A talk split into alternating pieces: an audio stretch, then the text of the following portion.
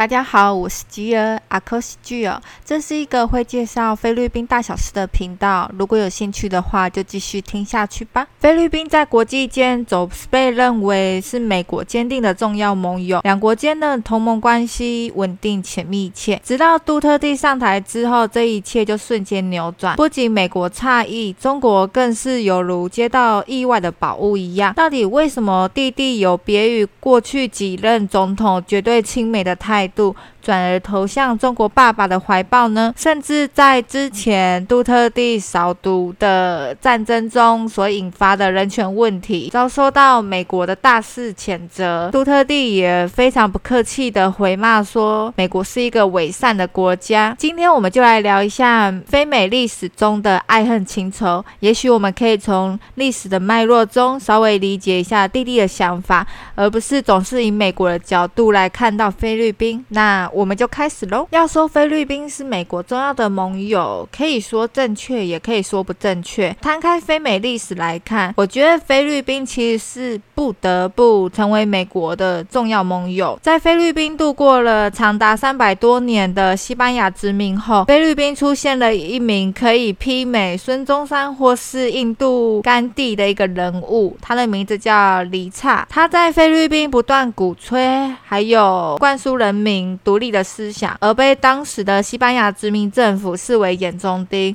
甚至认为他可能是当时革命组织卡提普南一员，所以将他杀害。那这件事情，他也间接促成了菲律宾在一八九六年到一八九八年间发起了。独立的革命，当时的菲律宾革命组织卡提普呢准备在马尼拉发起首场的起义，可是因为风声走漏的关系，所以宣告失败。可是，在另外一个省份卡维特的战斗中却有告捷，所以从这一战开始，革命军他们就越打越顺。虽然中间他们有经历说革命组织他们起内讧，但是革命军还是为了共同的独立目标，然后坚持团结。到了一八九八年，几乎收复了大部分的领土，然后将西班牙殖民政府围困在马尼拉地区。这时候刚好美国老大哥 （A.K.A. Baby） 原之助也因为自身利益向美国宣战。俗话说，敌人的敌人就是朋友，所以当时的海军将领杜威就在这个时候找上了革命军首领阿奎纳多。表示愿意帮忙菲律宾独立，跟他们一起对抗西班牙。可是另一方面，西班牙的殖民总督因为自身是白人的傲娇，他们宁愿选择败给同为白人的美国人，他们也不愿意承认自己其实是输给棕色皮肤的菲律宾人。因此，当时的总督就暗自找上了美国的将领，秘密协议，表达自身的诉求。他们说愿意跟美国打一场假的战争。表面上就是由美国打败西班牙，而不是真正的让菲律宾打败西班牙。当然，这个时候的菲律宾革命军并不知道自己暗地里其实是被出卖了。在打假战的前夕，美国将领甚至告诉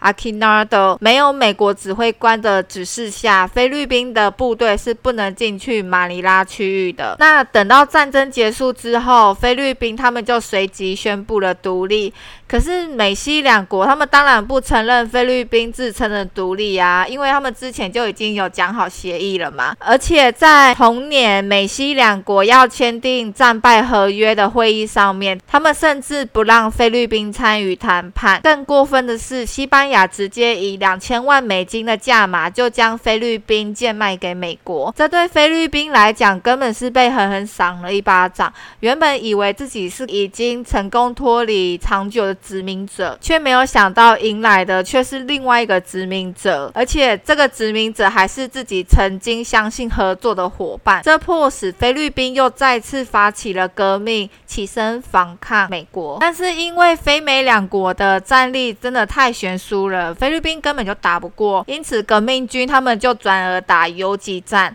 这一招虽然打不赢美国，却也让美国吃尽苦头。美国就被打到鬼狼趴会，他就直接送菲律宾一个村落大屠杀。最令人发指的大屠杀之一，是一个位在菲律宾中部的一个小镇，叫做巴朗吉加。在一九零一年九月二十八号的时候，巴朗吉加的镇民他们就敲响了当地教堂大钟，作为一个信号，就是趁当时美军还在吃早餐的时候发动袭击，然后杀死将近五百名的美国大兵。那当时驻扎在这边的美国将领史密斯，他就非常生气哦，气气气气气到一个不行，他就直接下令屠杀镇上所有超过十岁以上的男生，然后焚烧了教堂，把教堂的三座大钟作为战利品，然后带回去美国。那估计这一场非美战争中，从一八九九到一九零二间，透过不管是直接的屠杀，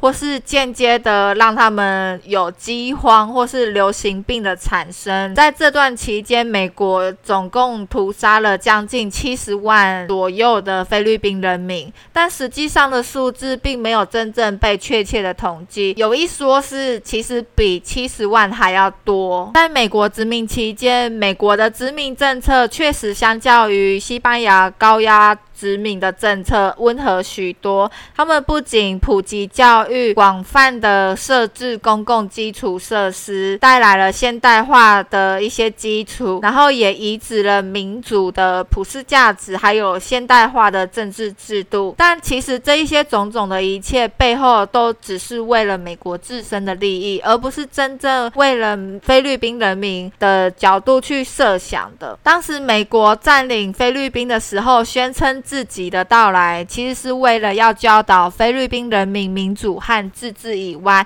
并没有任何盘算菲律宾利益的打算，可是美国却透过冠冕堂皇的立法过程，制定了许多非常不平等的条约，进而彻底控制了菲律宾的经济还有军事命脉。比如以前他们签订了一般关系条约 （Treaty of General Relations） 当中的条例，就确保了美军的基地，还有把财产权保留给。美国企业还有公民，还有强加所谓的部分修正案与菲律宾的宪法。这项修正案就允许美国的企业还有公民拥有公共设施、开发自然资源以外，与菲律宾人民同享一样的权利。甚至还进一步要求菲律宾的任何外交关系都需要得到美国的批准。在另外一项协议中，美国甚至可以取得在菲律宾经营商业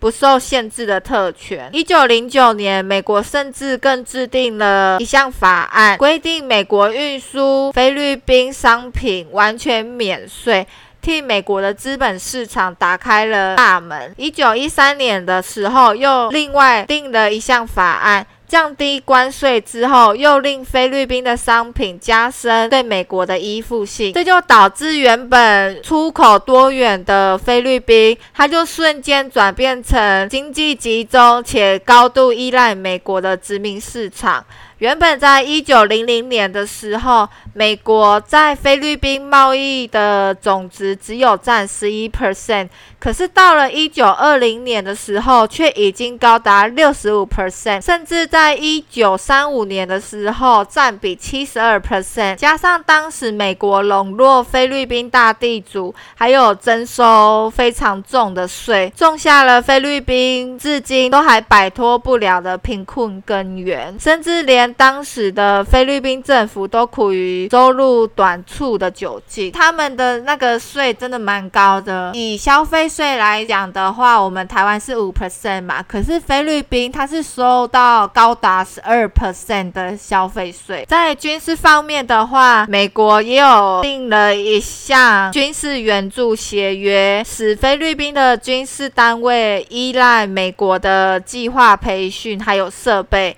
而且军事基地的合约也使得美国在菲律宾驻扎可以延长额外的九十九年，这些等等不平等的条约。一九四六年开始，虽然美国让菲律宾实质上的独立，但由于遍布整个菲律宾的军事力量，让美国还是得以宰制菲律宾的政治还有经济，而且可以随意介入菲律宾的政局，然后操纵总统大选啊，然后可以挑出他们喜好的候选人，然后让他们当选。因为美国的经济还有军事协助。在在一九七二年到一九八六年间，Marcos 独裁政权可以被扶植上来，然后也衍生了后面著名的人民革命 （People Power Revolution），就是要反抗政府，然后推倒由美国扶植的 Marcos 政权。那在 Marcos 政权倒台之后，一九八七年菲律宾宪法的制定者就受到全面的欢迎。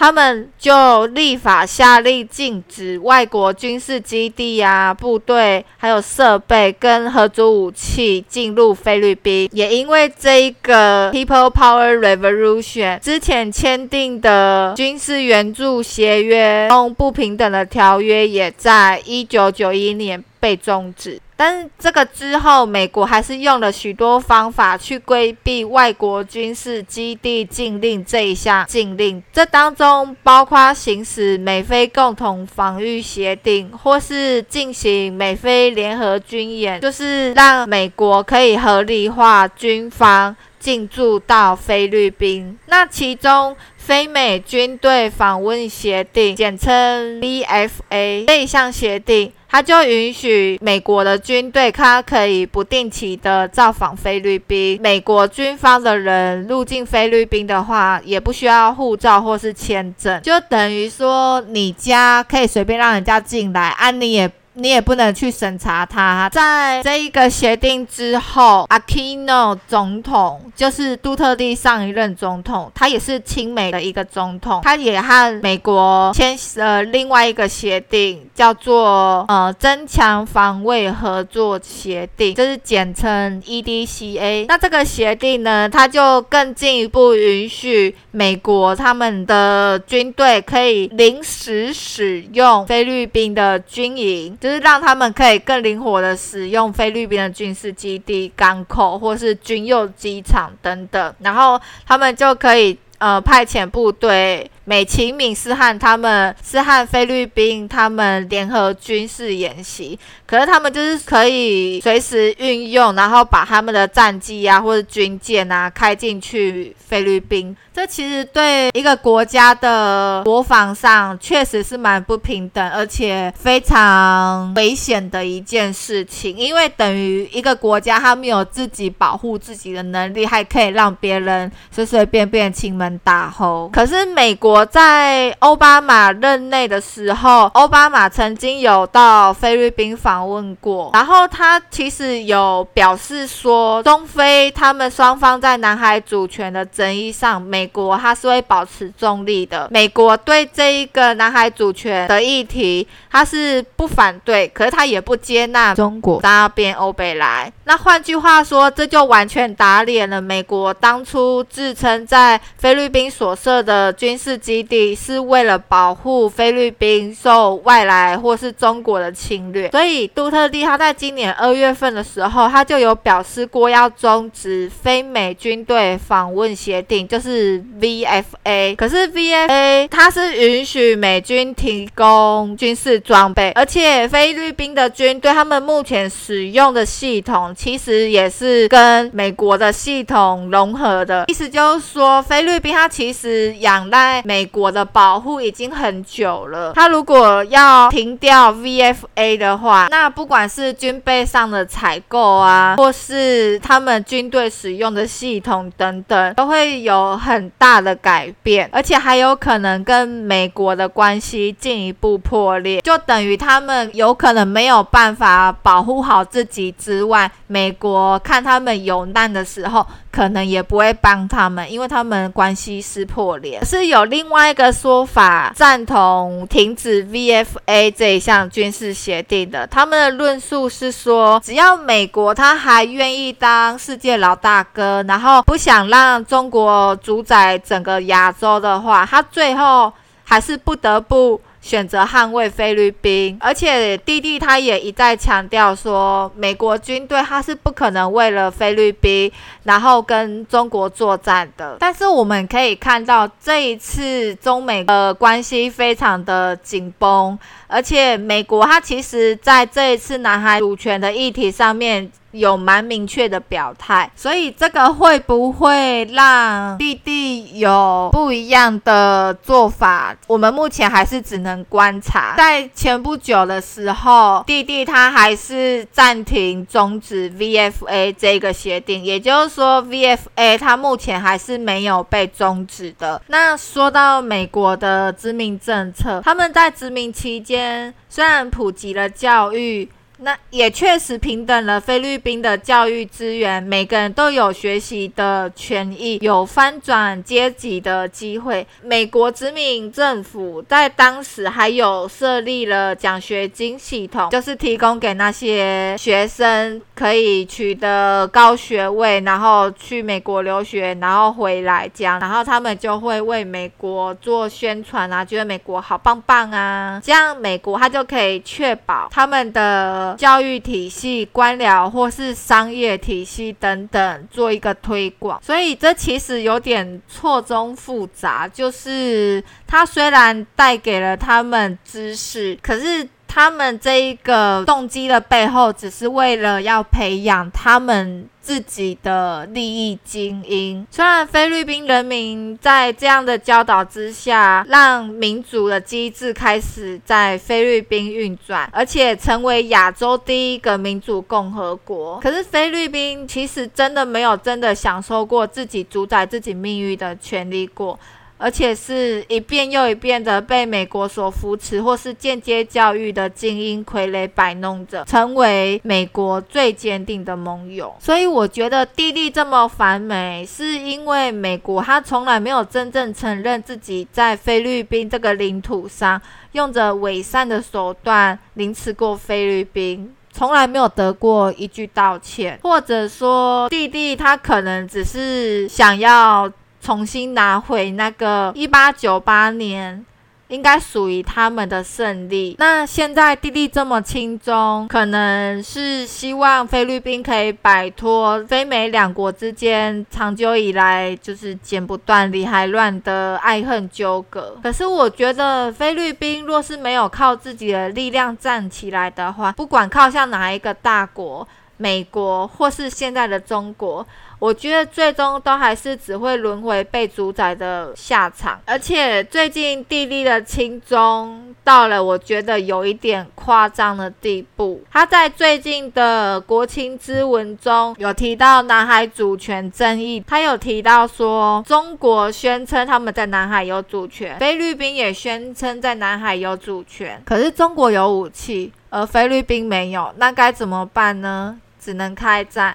但是我负担不起后果，也许别的总统可以，但我不行。这段话他就直截了当的说明，菲律宾他是不会跟中国对着干的。对于现今中美关系这么紧张的情势下。尤其美国已经挑明了对南海主权的立场，这个号称美国长久以来在亚洲最坚定的盟友，是不是还可以继续他的坚定？我觉得真的只能问上帝了。听完这一集，不知道大家有没有一个很既视感的感觉？节目的最后，我来分享自己出游玩然后碰到的一个状况。这阵子大家都报复性旅游嘛，那前一阵子我刚好也去宜兰玩，然后呢，我就跟我朋友两个人租一台车嘛。那时候是周末，所以可能从台北到宜兰玩的人就很多。我们上高速的时候要回宜兰，然后就有出现排队的人潮。我我们本来以为是要排回伊兰的那个车队，